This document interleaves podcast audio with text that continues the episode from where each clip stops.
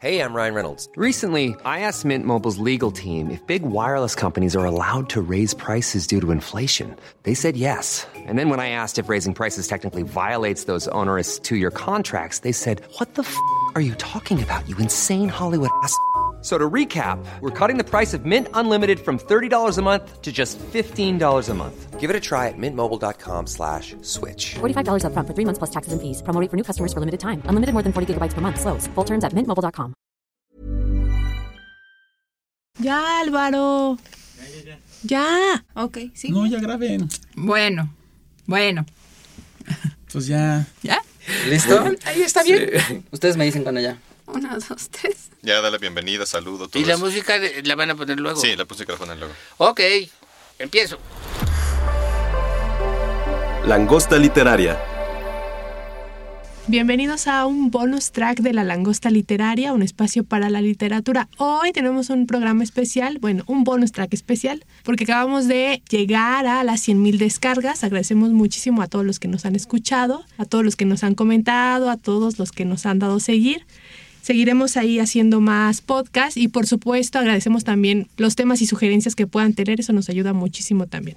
Hoy está aquí en cabina alguien que normalmente se la pasa aquí pero nunca habla, que es Álvaro Ortiz. Hola Álvaro, ¿cómo estás? Hola, muy raro aquí ¿Adentro? hablando por primera vez aquí adentro. ¿Cómo te sientes ahora de este lado? Álvaro? Bien, ¿eh? No tan nervioso como pensé que iba a estar. ¿Crees que verdad. exageramos al ponernos Creo que nerviosos? exageran mucho al ponerse nerviosos. Yo voy a ser más duro con los que se pongan nerviosos de ahora en adelante. De- muy bien, muy bien. Álvaro es el editor y productor también de los podcasts. Él se encarga de grabar, de dar play, de regañarnos y también cierto. obviamente de editar los podcasts. Vamos a hablar también cómo es que se hace un podcast, al menos cómo lo hacemos aquí en, en La Langosta y en Me Gusta Leer. Entonces, dinos Álvaro, ¿cómo preparamos un podcast? Pues dinos tú primero, porque a mí me lo mandas tú cuando ya está un poco encaminado. Sí, hay una planeación primero. Hasta hace poquito, el año pasado, se, se puso aquí una cabina de libros. Como muchos de ustedes sabrán, la verdad es que el tema de los audiolibros ha crecido muchísimo. Entonces, eh, con el objetivo de impulsar este negocio, se puso en las oficinas de Penguin Random House, que es donde estamos ahora, esta cabina para crear los audiolibros. Pero aprovechando el espacio, el tiempo y la pasión que tenemos por los libros, decidimos también hacer podcast. Entonces, cada tres meses hacemos un comité y dentro de este comité llevo unas propuestas de temas que pueden realizarse. Entre todos discutimos qué es lo mejor. Hay temas que pasan, hay otros que no. Y también decidimos qué libros nos pueden ayudar a hablar de ese tema. Después de eso, hago una reunión con los posibles involucrados. Entonces, por ejemplo, para el último podcast de los libros que no me No, regresaron, eh, hablé con Fernanda Álvarez y con César Aristides, que son editores de aquí. Platicamos, estuve tomando notas y demás, y ya con eso planteamos cómo vamos a abordar el, el podcast. Hago una escaleta, que es una escaleta muy sencilla, que en teoría espero que te sirva a ti, Álvaro. Creo que eso no lo hemos platicado, pero es para dar seguimiento aquí en Sí, sí. cabina y después en la edición, ¿no? Los podcasts en general no tienen muchos efectos especiales, o sea, obviamente tienen una, un- una edición ardua de tu parte, pero no tienen como Sí, ¿no? efectos, este, M- música de entrada, música. de salida. Sí, sí, sí, exactamente. Y ya después grabamos y es donde entras tú. Sí. Bueno, la escaleta sirve para tener una idea de cuánto va a durar. Aquí buscamos que dure entre 45, tal vez a durar el más corto. Los bonus tracks son más cortos, Sí. pero los normales como entre 45, una hora 5, creo que es el más largo. Entonces, No, una hora. ¿más? ¿Cuánto duró el de...? El más El- largo es el, el de más largo- novelas históricas, como una hora Es 15 como- minutos. Ah, sí. Sí. o No, más. yo ya lo olvidé. Ya lo escuché tantas veces que ya, ya lo bloqueé. Y bueno, a mí me gustaría también contarles cómo es el espacio físico en donde grabamos, porque hay entre tres y cuatro, bueno, dos, tres o cuatro participantes en los podcasts. Y estamos en una cabina que debe de medir como dos por dos máximo. Tal vez menos, ¿eh? menos. Dos por dos es el máximo. Se vuelve medio claustrofóbico y esa puede ser la razón de los nervios de muchos. Aquí metemos hasta cuatro personas que están pegadititos porque solo tenemos un micrófono para todos. Un micrófono que está captando lo que todos dicen. Y entonces esa es una limitación. Si tuviéramos uno para cada quien, todos sonarían muy bonito, pero aquí tenemos que buscar cómo los acomodamos para que todos Sí. suenen al mismo nivel, que no suene tan cuartoso. Eso es de lo primero que se hace cuando llegan aquí, acomodarlos. Y contarles que no tienen que mover mucho hojas, quitarle ropa ruidosa, también Celulares. acomodar celulares, agua, café y probar los niveles de todos. Una vez que está eso listo, ya nos arrancamos a, a grabar. Y después viene la edición. Y después viene la edición. Y también en la grabada, pues también Ah, lo que no, sí, pasa claro. es que tenemos que estarlo siguiendo porque si se salen de escaleta mucho o si les falta algún tema importante, pues tenemos que ahí O regresar. están muy nerviosos. O están muy nerviosos, tenemos que volver a iniciar. Y ustedes no se enteran de eso porque ya lo escuchan editado. ¿No? La edición sí, pues es una chamba que a veces es pesada. Pero pues se puede grabar eso solito, ¿no? No, que Penguin, ¿no? Penguin. Penguin. Otra vez. Corta Sí, eso. veces. ¿Pero lo podemos repetir? Y pues ya, se me fue el hilo. Hay invitados que la hacen muy fácil, hay otros que la hacen muy complicada. Varía dependiendo de quién esté. Y como aquí cada semana tenemos, bueno, cada dos semanas hay uno diferente. ¿Y del, qué es lo más difícil técnicamente de editar? O sea, por ejemplo, tú editas con... Yo edito, grabo y edito en Pro Tools. Lo más difícil suelen ser las eh, muletillas, ¿no? Eh. Cada quien tiene su, eh, este, o, eh, ¿no? Esas son las que más, ¿no? Eh, Eh, no, este, no, yo, el yo- yo no, el digo, no, no. O hay gente que hace también muchos ruidos, como, como este tipo de Bueno, pues, ruidos. De ese- ajá. Ah, bueno, tenemos a invitados que les encanta ponerse a ojear, a barajear aquí Sí. en la cabina y pues tratamos de evitar eso porque sí es molesto cuando estás oyéndolo en audífonos, como seguramente la mayoría escucha los podcasts. De repente tienes ahí el golpe de la hoja, el giro, ¿no? Y eso. También es estructurar, porque si grabamos al final una sección que iba al inicio o que queremos meter en medio o algo así, tenemos que ahí que hacer como un, un parcheo Sí. para que no se note que no pasó al- en ese momento. Espero que nunca lo hayan notado. No. Nunca hemos tenido un comentario No. así, ¿no? Como de, No, ah, de pasó algo edición raro. nunca. O sea, sí hemos tenido algunos comentarios, pero muy poquitos. Negativos, creo que solamente dos he leído.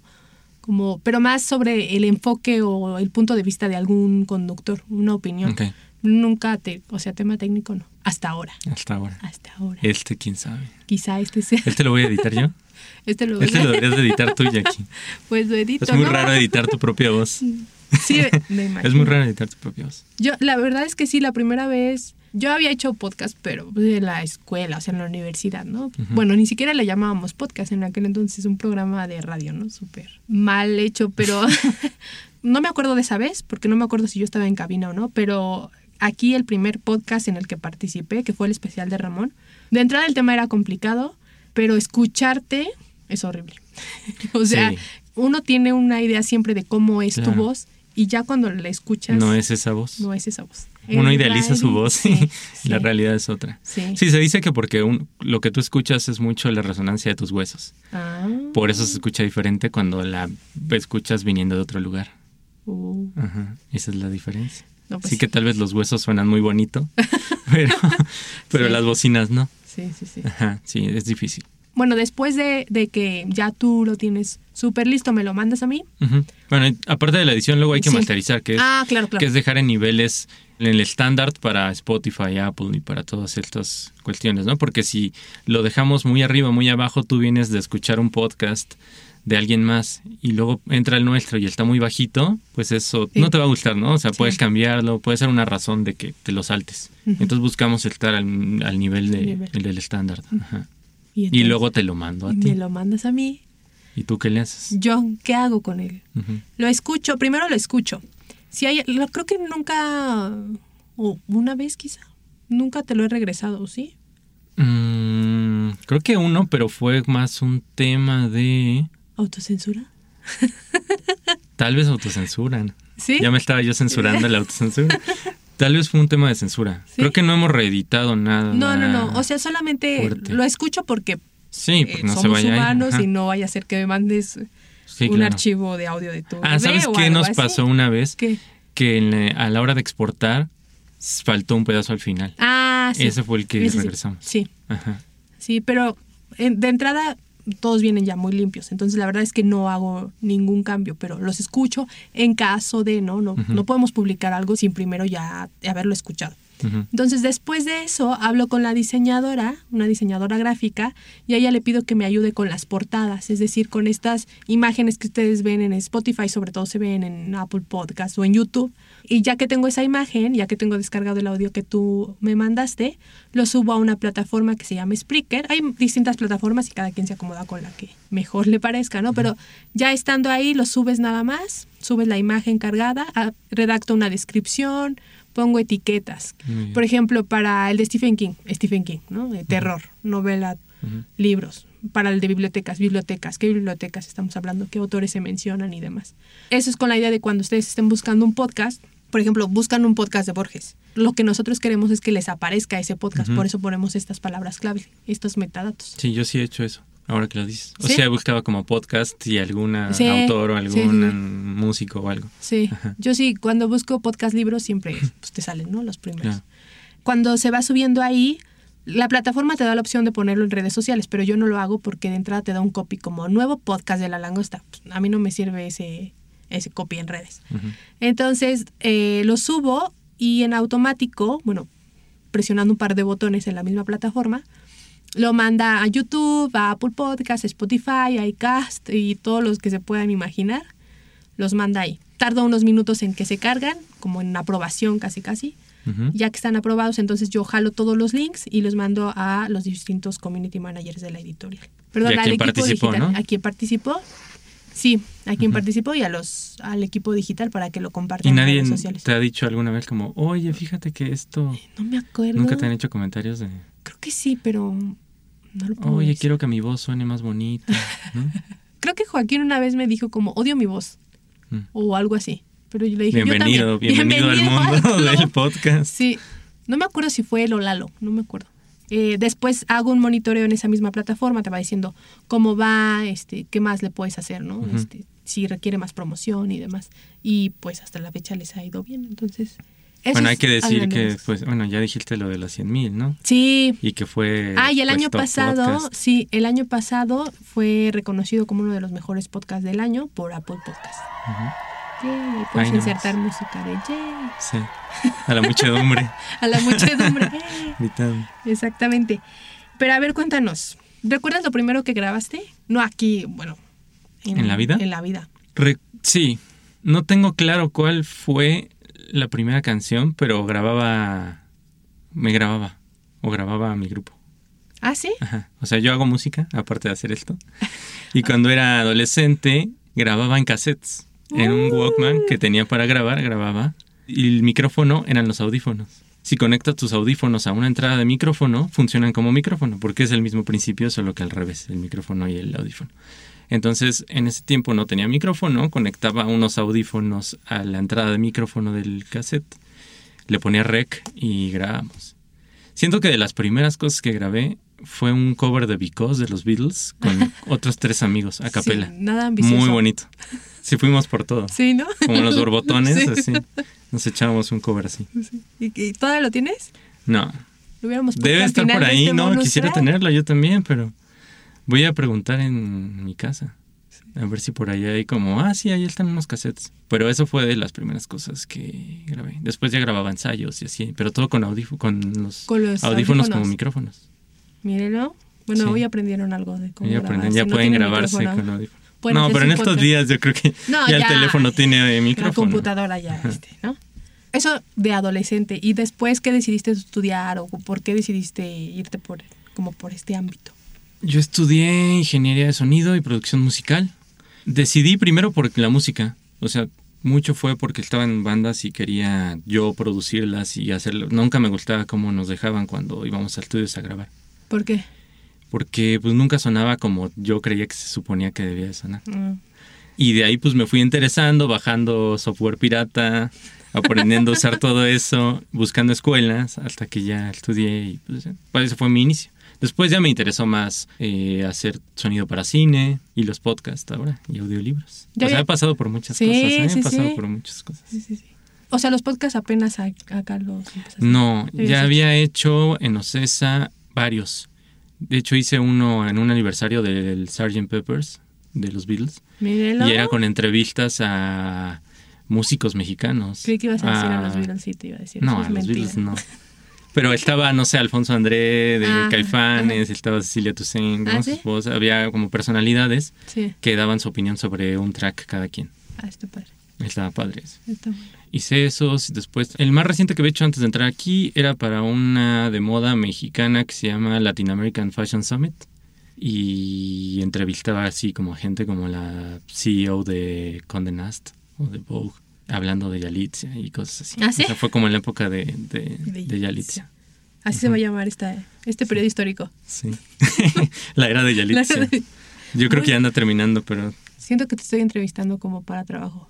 Sí, yo también. ya me puse nervioso. sí, ya, ya no estaba nervioso y ahora sí. Oye, no, y a ver, aquí de los podcasts, ¿qué es lo que más te gusta y lo que menos te gusta? Lo que más me gusta sí es el momento de grabar, porque siempre se aprenden cosas nuevas, siempre te dan buenas recomendaciones. El ambiente, yo espero que también se escuche, pero el ambiente es muy bueno. Sí. O sea, todos se llevan muy bien, la pasamos bien adentro y afuera de la cabina. ¿Puedo mandar saludos a mi mamá? Ya me distrajiste. Nos están haciendo señas y no sabemos qué significa. Los de la cabina son ojéis. Es como un break, porque siempre cuando estás grabando un audiolibro es más intenso, tengo que estar toda mi atención. Y aquí pues es más relajado. Se disfruta y se aprenden nuevas cosas. Te ríes, te burlas de Te tus ríes, te burlas compañeros. y puedes reírte, no tienes que estar en completo Sí. silencio. O decir groserías como el O decir maestrazo. groserías, como nuestro querido maestrazo. Sí. Y lo que menos, Lo que menos son pues las ediciones complicadas. Sí. Sí, son los que... Porque a veces por eso también me tardo en entregarte. ¿Tú has visto que de repente te entrego a las horas, al Sí. día siguiente? Sí. Y de repente... De la mañana. Sí, dos semanas después. Sí. Contrarreloj. contrarreloj. Sí, es cierto. ¿Y qué podcast te ha costado más editar? Sí debe haber sido alguno.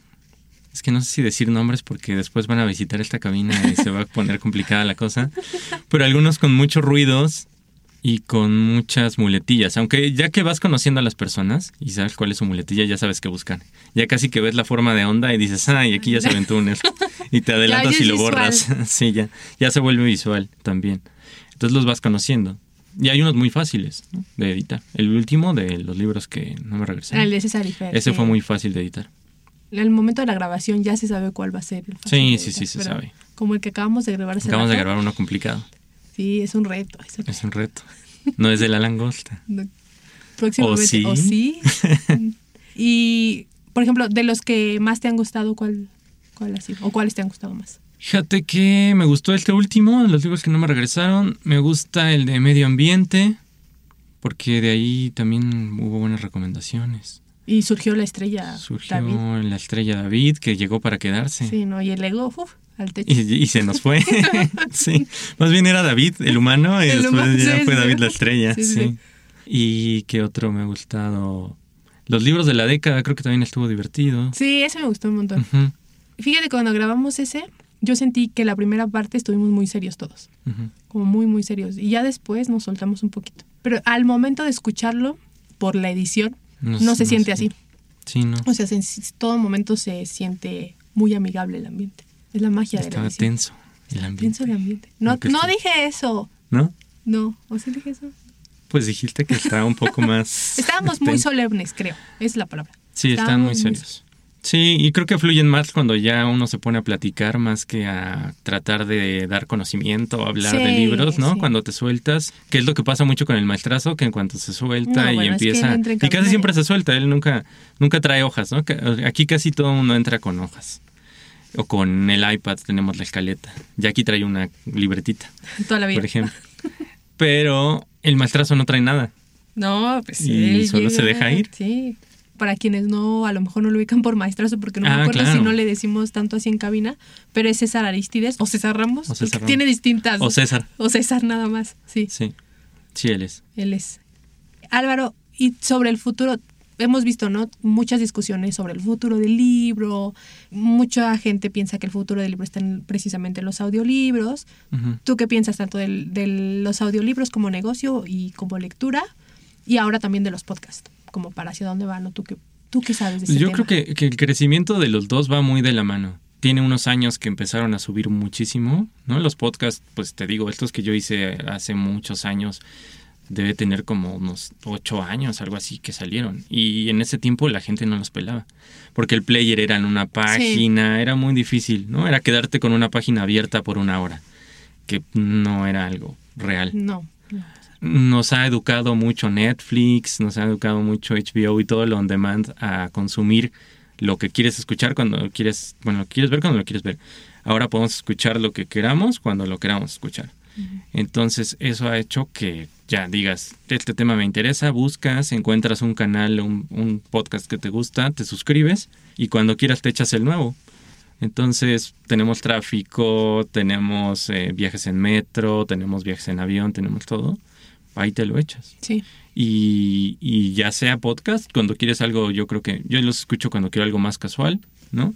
Y el audiolibro siento que necesita más concentración. Sí. Entonces ahí sí te lo echas cuando estás en un momento en que no te vas a estar distrayendo. Sí, sí, sí. Sí. Sí, las, las series de televisión y estas plataformas han cambiado la forma en que se consumen los podcasts, pero también uso- o sea, la llegada del celular lo, y la lo llega, sí, claro. ¿no? Porque antes, Ahí ¿dónde lo escuchaba? Pues en la Sí, las apps y el celular. ¿no? ¿No? Apps y Eh, celular. eso es la combinación perfecta. Sí, porque lo conectas a tu coche, lo pones tus audífonos, o sea, donde sea, pero debe ser el medio principal en el que todo el mundo lo escucha. Sí, sí, de hecho sí, ¿eh? las estadísticas sí lo demuestran. Y hablando de estadísticas, pues también vamos a, a dar un poquito más de información de quienes nos escuchan. Estábamos revisando, la mayoría es de la Ciudad de México, pero también nos escuchan desde Ah, sí. Colombia en segundo lugar, desde Argentina, desde Perú, Ecuador también, España, Estados Unidos y por ahí no me recuerdo qué otro país. Pero... Chile. Chile, sí, Chile. perdón, perdón. Sí, y Chile. Chile era de los Sí, primeros. de los primeros, sí, sí, Ajá. sí. Entonces agradecemos mucho también a todos nuestros. Sí, sí, sí. Qué buena sorpresa. Los colombianos están muy arriba. Sí, sí, así es. ¿Algo más, Álvaro, que quieras comentar o preguntar? Yo quisiera preguntarte cómo eliges a quiénes van a estar. O sea, que nos cuentes, porque hay tantos disponibles para estar en el podcast. Tampoco saben ustedes, pero mucha gente pide estar. Pero ¿cómo decides quién está para cada tema? Es justamente por el tema. ¿Qué tanto saben de ese tema o qué tanto pueden involucrarse y, e investigar de ese tema?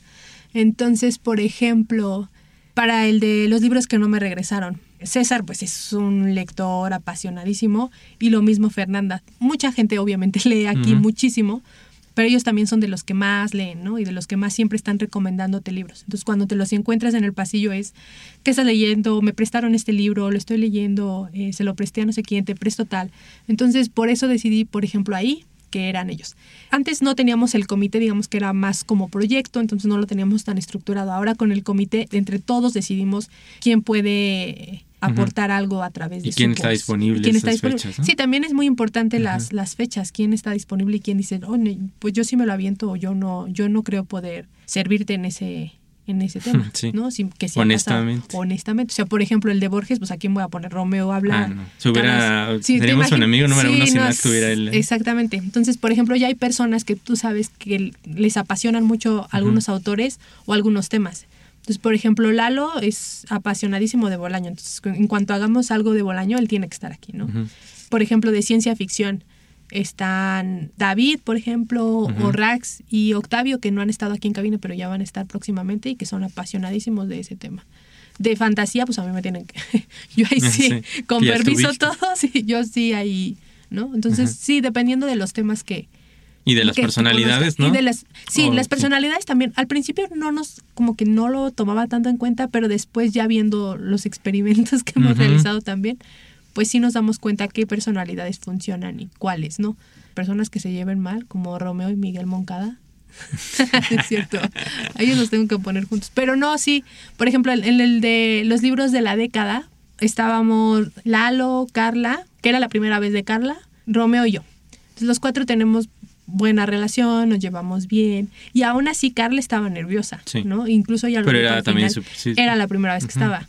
Normal. Entonces sí, sí, igual hay que ver eso. Por ejemplo, el que grabamos para Me gusta leer de del amor, Sí. igual, ¿no? Son Tenía dos personalidades. novatos sí, también. tendría dos novatos, pero son personas que se llevan bien. Y luego hay personas que yo creo que si los ves afuera no te imaginarías que funcionarían tan bien hasta que están aquí, ¿no? Sí. O sea, Joaquín, yo creo que, digo, lo conocías más, pero yo de lo No, poco no que lo había visto... Joaquín. Ah, ¿no? Solo en la cabina lo ves. Y, lo hace bien aquí. O sea, sí, no, Joaquín es muy bueno.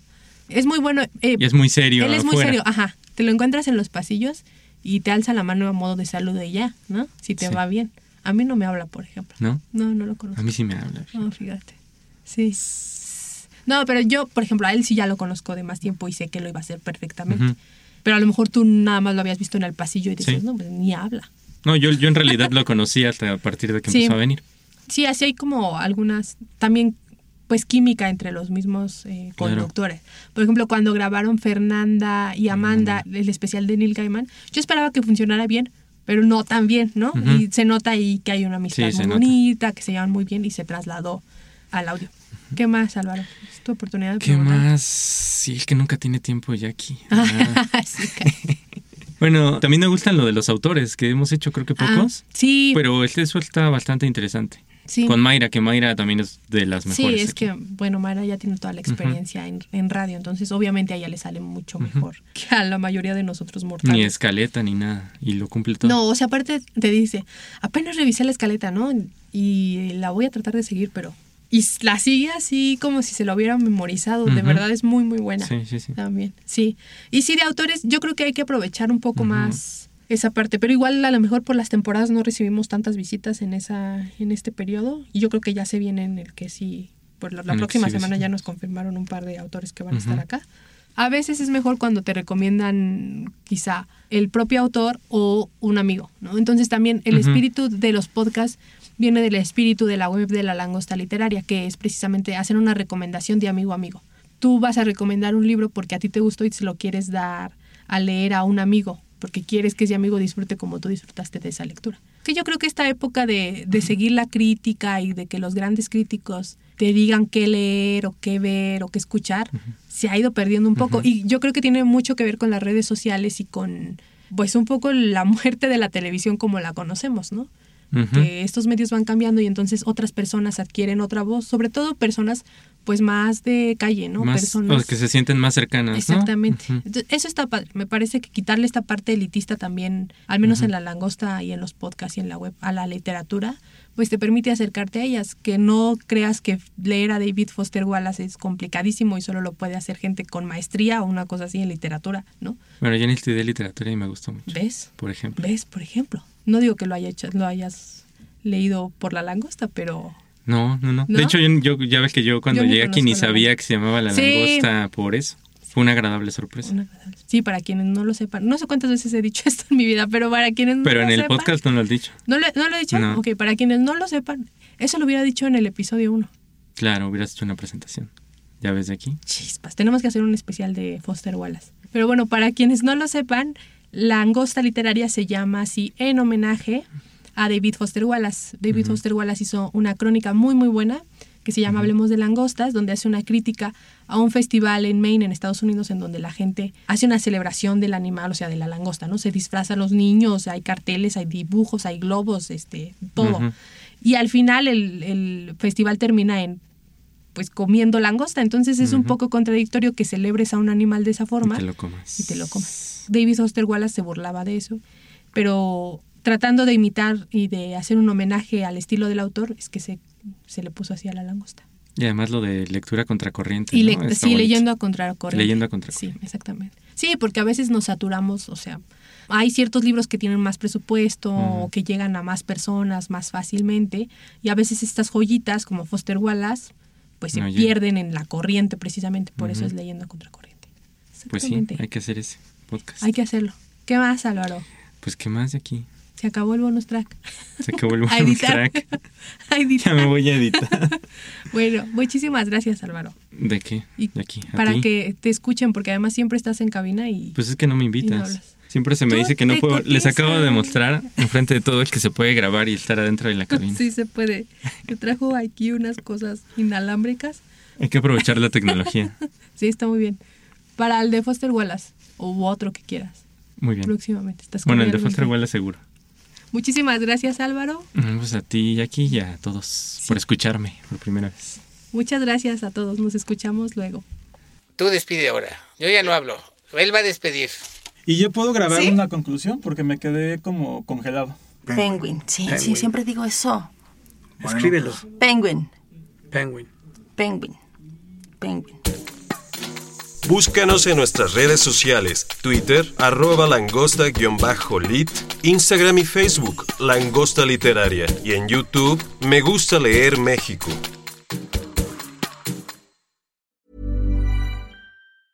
Hey, folks, I'm Mark Marin from the WTF Podcast, and this episode is brought to you by Kleenex Ultra Soft Tissues, your ally to help tackle your allergy symptoms this season. I love the change of seasons, but nobody loves pollen and all those other things floating in the air that make you sneeze during this nice weather. Kleenex Ultra Soft Tissues are hypoallergenic and allergist approved, so fight back against watery eyes and runny noses without worrying about irritating your skin. For this allergy season, grab Kleenex and face allergies head on.